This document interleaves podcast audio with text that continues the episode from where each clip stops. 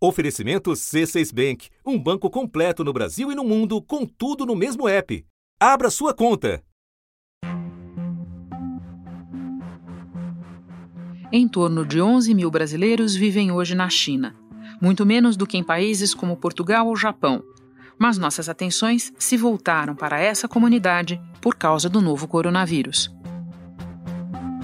Wuhan, 30 de janeiro de 2020 ao excelentíssimo senhor presidente da República Federativa do Brasil, Jair Messias Bolsonaro, e ao excelentíssimo ministro das Relações Exteriores, Ernesto Henrique Fraga Araújo. Como conhecimento de todos, existe uma ameaça de epidemia de coronavírus, cujo epicentro é a cidade chinesa de Wuhan, na província Ciente de Hubei. de nossos deveres, como cidadãos brasileiros, aguardamos uma resposta rápida e eficiente nesse momento de urgência.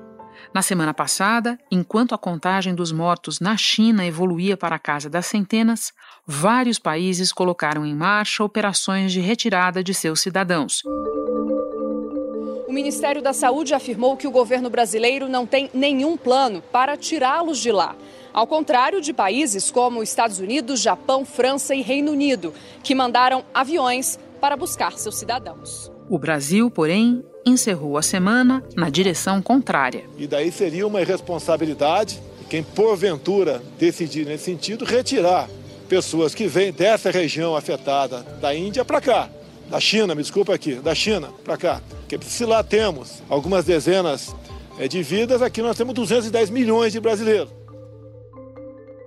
Até que no domingo, um vídeo gravado por brasileiros residentes em Wuhan e região a maioria estudantes, viralizou nas redes e o discurso em Brasília mudou. Informação que acaba de chegar, o governo brasileiro acabou de informar por nota que serão trazidos todos os brasileiros que se encontram na região, na província de Hubei, na China, e que manifestarem desejo de retornar ao Brasil. E o primeiro passo para trazer de volta esse grupo de brasileiros para cá é aumentar o nível de risco do Brasil. A gente vai passar para o nível 3, que é o nível de situação de emergência de saúde pública. Mas Agora, o governo prepara a operação de resgate e a implementação de uma quarentena para a qual precisa de autorização do Congresso. O governo está verificando qual base militar tem as melhores condições de isolamento, um cômodo para cada pessoa, proximidade ao hospital com leitos suficientes e UTI para o caso de necessidade. o presidente Jair Bolsonaro disse que o mais provável é que os brasileiros que cheguem de Wuhan fiquem na base aérea de Anápolis, em Goiás. O ministro Nix Lorenzoni disse há pouco que o governo decidiu enviar um projeto de lei e não uma medida provisória para regulamentar a quarentena. Da redação do G1, eu sou Renata Loprete e o assunto hoje são os brasileiros na China como a vida deles foi impactada pelo novo vírus e a saga dos que querem voltar ao Brasil. Começamos este episódio indo direto a Hubei, província que é o epicentro da epidemia, para conversar com Marcelo Alves Vasconcelos, que vive na China há três anos e agora, como outros brasileiros, não sabe se fica ou se volta. Depois voltamos para São Paulo para conversar com o doutor em infectologia Fernando Gatti, coordenador do Serviço de Controle de Infecção do Hospital Albert Einstein. Terça-feira, 4 de fevereiro. Vamos começar com você nos contando a sua história. Como é que você foi viver na China? Um resumo da vida, sim. Eu sou filho de um ex-lutador de boxe. Meu pai disputou uma Olimpíada, a Olimpíada de Munique, em 1972. Então, eu criei um ambiente de esporte, cursei educação física e, e depois que eu me formei em educação física, eu rodei em alguns lugares. Então, eu fui pro Japão, fui para Bolívia e fomos campeões lá. Fazia anos que nenhum treinador brasileiro era campeão. Mas aí eu tive em 2011 a oportunidade de ir para a Coreia do Sul. E em 2016 eu fui para o Panamá. E aí em seguida eu recebi um convite para trabalhar na seleção peruana sub-15. Quando eu anunciei que eu iria trabalhar na seleção peruana sub-15, eu recebi um convite para vir para a China. Então agora conta para nós, como é que é a tua vida de treinador de futebol na China? Eu vim para cá em 2016, depois voltei, depois vim para cá em 2018 na cidade de Zhengzhou. E aí recebi um convite através de um amigo para vir para a cidade de Tianjin. E é só você de brasileiro nesse lugar? Na minha, na minha cidade, sim. Na minha cidade, sim. Como que eu comecei a ter contato com o pessoal de Wuhan? Através do treinador que me indicou aqui para essa cidade. É, o fato de que todo fim de semana, um, um fim de semana sim ou não, eu ia para Wuhan, né, visitar esse meu amigo lá. É, até pelo fato de não ter brasileiros aqui também. Eu sabia que tinham mais brasileiros em Wuhan. Muito bem, e a sua cidade, por estar na província de Hubei, ela também está isolada, sem transporte, sem conexão para outras partes da China. Você pode nos descrever como é que está o ambiente aí, como é que isso se dá na vida real? Então, a, a realidade, a verdade, a ordem aqui foi, foi única: ficarmos em casa. Atualmente, com a crise aí do, da epidemia, o governo pediu, solicitou que nós é, ficássemos em casa. Os próprios chineses, eles cobram que nós utilizemos assim a máscara, né, saídas mínimas, ou eu fico em casa, ou eu vou comprar comida. Eu fui ao mercado, estava lotado, um calor terrível, só que todo mundo de máscara, todo mundo de luva, encasacado, ninguém falando com ninguém, todo mundo olhando para baixo. A única atividade extra que eu faço é corrida. Eu gosto de corrida e aí eu saio para poder correr.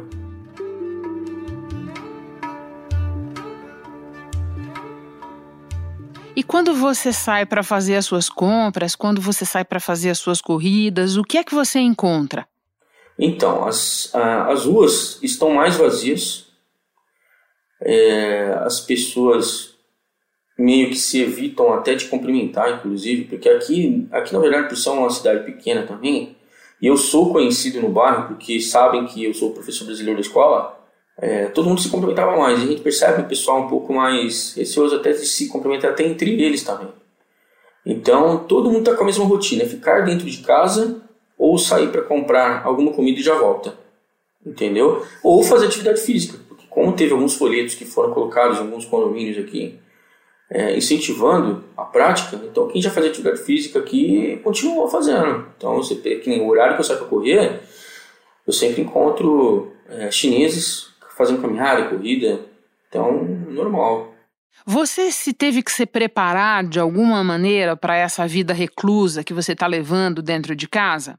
A ordem era hum, comprar comida e ficar o máximo de tempo dentro de casa. Então, a preparação, na verdade, foi mais essa. O governo central entrou e ele simplesmente deixou claro, por exemplo, falaram que eu não posso sair sem a máscara, se eu for viajar, eu vou passar por um exame médico e eu vou passar por uma entrevista. Você já imaginou no Brasil você pegar todo mundo numa rodoviária de São Paulo, por exemplo, que tem um tamanho quase um pouquinho maior do que Guangzhou, todo mundo na rodoviária vai ter que passar por uma entrevista para saber se esteve na cidade infectada. Na Tinha uma, um planejamento para o Ano Novo Chinês, que eu passaria com a família chinesa, por acaso em Wuhan. E, e aí foi cancelado. Esse Ano Novo eu já estava preocupado com isso, ainda mais de ficar sozinho.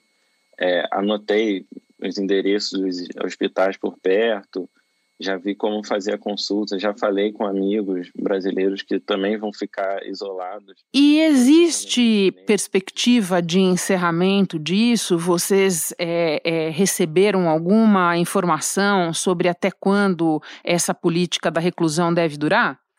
Então, pelas informações, mas isso aí não é oficial, tá? Pelo que eu converso com alguns amigos chineses aqui, o que falam é que o aeroporto abriria dia 8, mas parece que passou para o dia 10.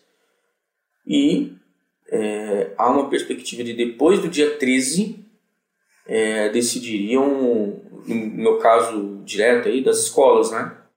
Marcelo, eu estou conversando com você e dá para perceber que você está tranquilo, que você está sereno. É, é, essa a reação da maioria das pessoas? As pessoas é, ficam abatidas com essa vida quase que exclusivamente dentro de casa ou você não sente isso? Eu moro num condomínio de professores. Eu, eu toda vez que eu vou, que eu saio, né, sempre tem alguém que está na janela, sempre tem alguém. O, o pessoal que, que me vê sempre aqui nesse condomínio é, tá normal. É, a única coisa que eles, eles ainda me cobram, olha, usa máscara, sempre usa máscara. A primeira coisa foi comprar um termômetro, no caso comprei um termômetro bem básico, assim, pelo menos as notícias da empresa e os SMS do governo falam que a febre a partir de 37,3 graus já é um problema. Tem também a, a máscara, né, que você coloca aqui. Mas eu vejo eles também tranquilos, eu vejo que eles absorvem bem a, a informação e o, e o cuidado, né, em relação a, a, aos conselhos do governo. Marcelo, e o que é que levou você a se envolver, a participar da carta aberta e da gravação do vídeo dirigido ao governo brasileiro? Em relação a, a tudo que fizemos em grupo, e fomos ressaltar sempre que foi o grupo, é, foi um processo natural. Na verdade, o que, primeiramente, o que motivou de repente a gente se movimentar, primeiro foi, foram os fake news. Que tipo de fake news, Marcelo? Como eu converso com os meus pais todos os dias, os meus pais não se assustaram porque sabem que eu estou bem. Mas eu tive parentes que me enviaram vídeos de fake news é, apavorados, achando que o que estavam mostrando nesses, nessas imagens, é, guarda caindo do nada, pessoas morrendo dentro do é, dentro de banco, imagem de banco, é, sendo que os bancos estão fechados, é, essas coisas, essas, essas imagens ruins que, que, que fizeram assustou algum, alguns parentes e aquilo foi me, particularmente assim, e foi o que eu expressei perante o grupo, foi o que estava me incomodando. A princípio, isso. Em relação ao contato com a embaixada, que enquanto nós víamos as outras nações sendo mobilizadas para ter a, a saída, a nossa não dava uma resposta concreta. Em nenhum momento nós criticamos o embaixador. O que acontece é que provavelmente até eles foram pegos de surpresa também, porque como o surto deu um, um pico de uma hora para outra, então eu acredito que até eles estavam sem ação. Sempre foram educados conosco, sempre nos trataram bem, mas teve essa demora, entendeu? Pode perceber que várias nações tiraram é, os seus cidadãos aqui da China. Cidadãos dos Estados Unidos, da Itália, França, Reino Unido, e Japão já foram retirados de Wuhan via aérea e já chegaram aos seus países de origem. E o nosso é que tardou um pouco, mas foi mais isso. Mas nós nunca, nunca imaginamos, nunca foi programado é, a gente achar que fosse mobilizar tanto. Na região existem muitos estudantes brasileiros, estudantes universitários que têm bolsa para estar na China. E como é que está a negociação ou qual é a atitude da das universidades em relação a eles é, diante do surto do vírus? Então, na verdade, a grande parte do grupo é de estudantes. E aí cada um está negociando com a sua própria universidade, conversando com seus superiores lá, com as pessoas ligadas à faculdade, às, às universidades e, e, vendo a parte, é, qual a perspectiva de volta de aulas, essas coisas todas, para que possam se programar se vão ou se ficam aqui. Pois é, eu queria saber se você já decidiu se volta ou se fica. Então, a princípio, a minha ideia é não. A sua ideia é ficar? É, a minha, a minha ideia é ficar aqui na China.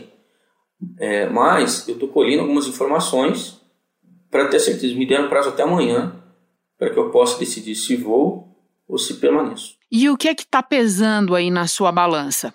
No meu caso, são questões profissionais. Porque, queira ou não queira, ah, é, eu dependo daqui. Eu sou muito seguro com, com, com muita coisa também, então é questão profissional. E eu gosto daqui, não é aquela coisa fria, eu gosto da China também, e com base na tua percepção e no grupo de brasileiros que você conhece, você diria que a maioria está em dúvida como você ou a maioria já sabe o que quer fazer? A maioria vai voltar para o Brasil. Foi um momento de alegria para todo mundo, assim, a gente estava bem feliz, só que ao mesmo tempo eu diria que cautelosos, porque a gente não sabe maiores informações sobre isso, a gente só sabe que que o, o governo só deu, uh, que o governo deu o sinal verde pra gente. Mas só isso. E outra, é, até para tranquilizar a família, porque teve muitos que sofreram pressão, uma pressão normal, não vamos colocar muito drama nisso, é uma pressão normal, como pais, como mães, que ficam na dúvida, querem sentir, querem ver o filho, porque depois da quarentena, obviamente, cada um vai para suas casas, cada um vai visitar sua família, cada um vai mostrar que está bem, né? Marcelo, eu entendo e te pergunto também o seguinte: uma questão que você tem condição de avaliar a partir da tua experiência aí. Nos últimos dias, muito se discutiu no noticiário sobre a resposta do governo chinês à crise. Para quem está vivendo o problema na ponta, como você, qual é a avaliação? O governo chinês ele está batalhando muito para controlar, sim. Eu vejo que é um governo extremamente competente, louvável a maneira que eles nos tratam provável maneira que eles foram rápidos em tentar conter. Marcelo, muito obrigada por compartilhar a sua história conosco. Que você tenha as melhores informações para conseguir tomar a melhor decisão para você. Boa sorte aí. Eu agradeço a oportunidade. E agora vamos conversar com o doutor em infectologia Fernando Gatti.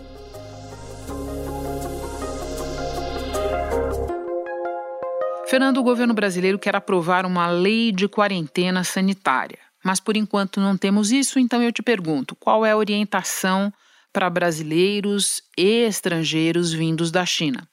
É, a recomendação para os pacientes, ou na verdade não pacientes, mas pessoas que estão vindo da China, né, nesse momento é, do surto com esse novo vírus, do novo coronavírus, é que eles fiquem, na verdade, em um isolamento domiciliar por 14 dias, que é o período em que eles podem desenvolver o quadro clínico da infecção.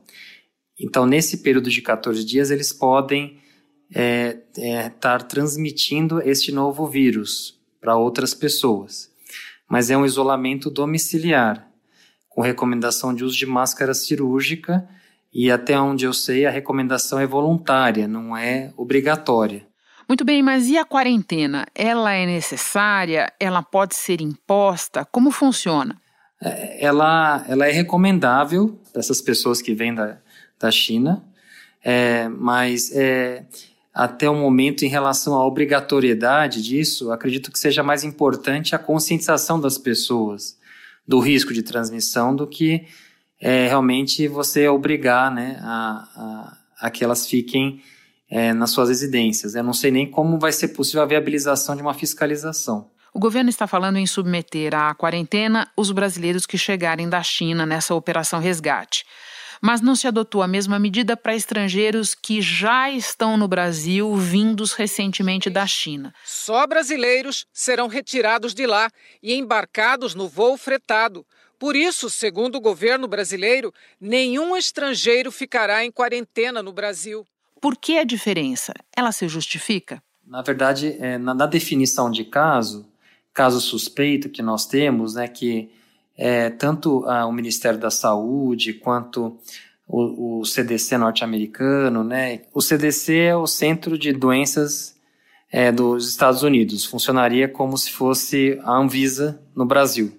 A OMS, a Organização Mundial de Saúde, eles colocam como definição de caso pessoas vindas da China com um quadro respiratório. E aí não se tem nenhuma é, descrição sobre se a pessoa morava na China ou se estava passando como estrangeiro pela China. Então, na minha interpretação, independente se é se na verdade é um estrangeiro que passou pela China ou morava na China, ele passou pela China, ou seja, o local onde está tendo a transmissão, então ele deve ser considerado na definição de caso como caso suspeito, caso ele apresente sintoma respiratório. E por que 14 dias de prazo? O, o, período de incubação médio, que é o período em que você tem do contato do vírus até a manifestação do quadro clínico, em média cinco dias mas esse período pode se estender até 14 dias. Por isso que se recomenda essa observação das pessoas vindas da China por esse período de 14 dias, porque elas podem manifestar o quadro clínico infeccioso. Fernando, quais são as medidas que hospitais e outros centros de saúde devem tomar numa circunstância assim? É, o principal é, eu acho que o principal é, é você trazer informação adequada, né, para os colaboradores profissionais de saúde com relação à forma de disseminação e prevenção da doença. Então a gente aqui no nosso hospital nós investimos bastante nessa parte de educação com a produção de e-learnings para os profissionais de saúde, é, é, atualização semanal de material sobre manejo é, de casos suspeitos pela infecção pelo novo coronavírus, né? Também organizamos reuniões se semanais, a cada três vezes por semana, mesas de crise no hospital para debater é, como a gente consegue identificar precocemente é, esses casos que chegam pelas nossas portas de entrada, seja para uma medicina diagnóstica, seja para um pronto atendimento. É, então, e, e, também a produção de material também para as mídias, né, para conscientização. O mais importante é você fornecer uma informação é, adequada, né, para que o profissional tenha é, o conhecimento para poder se prevenir. Antes do embarque, os passageiros terão que assinar um documento se comprometendo a ficar em quarentena quando chegarem ao Brasil. Quem estiver sob suspeita do novo coronavírus não embarca. Bom, e a pergunta que nós sempre fazemos, porque a demanda por essa resposta é permanente. Para as pessoas que estão preocupadas com a doença, quais são as melhores precauções, as melhores práticas? O importante, como a gente, por enquanto, nós não temos casos confirmados no Brasil, ou mesmo a transmissão autóctone, ou seja, a transmissão em nosso território, né, de um paciente para um outro. Então, a princípio, no momento, a gente deve é, seguir as recomendações normais que nós já utilizávamos, que é a questão da importância da higiene das mãos, da famosa tosse com etiqueta, né, que ou seja, tossir e espirrar usando um lenço, né, e em seguida higienizar as mãos, né. Acho que isso é importante não só para o novo coronavírus, mas para os outros vírus respiratórios, né, em que a gente realmente tem contato, né, no dia a dia. Não é recomendável ficar usando máscara cirúrgica. Importante esclarecer isso, Fernando. É, é não, não tem necessidade alguma ficar usando máscara cirúrgica é, em locais aglomerados, em, em aglomerações é, como escolas, creches, é, ó, ó, locais de trabalho, cinema, teatro. Não existe essa recomendação por, pela ausência mesmo do vírus aqui entre nós. A gente não tem transmissão aqui, no, aqui realmente é, no Brasil. Fernando, muito obrigada pelos teus esclarecimentos. Um bom trabalho para você aí. Obrigado.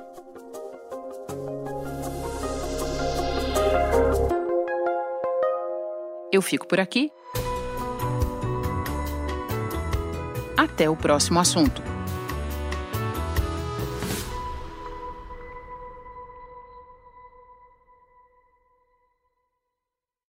Você no topo da experiência financeira que um banco pode oferecer. Escolha um banco completo no Brasil e em qualquer lugar do mundo. Abra sua conta no C6 Bank.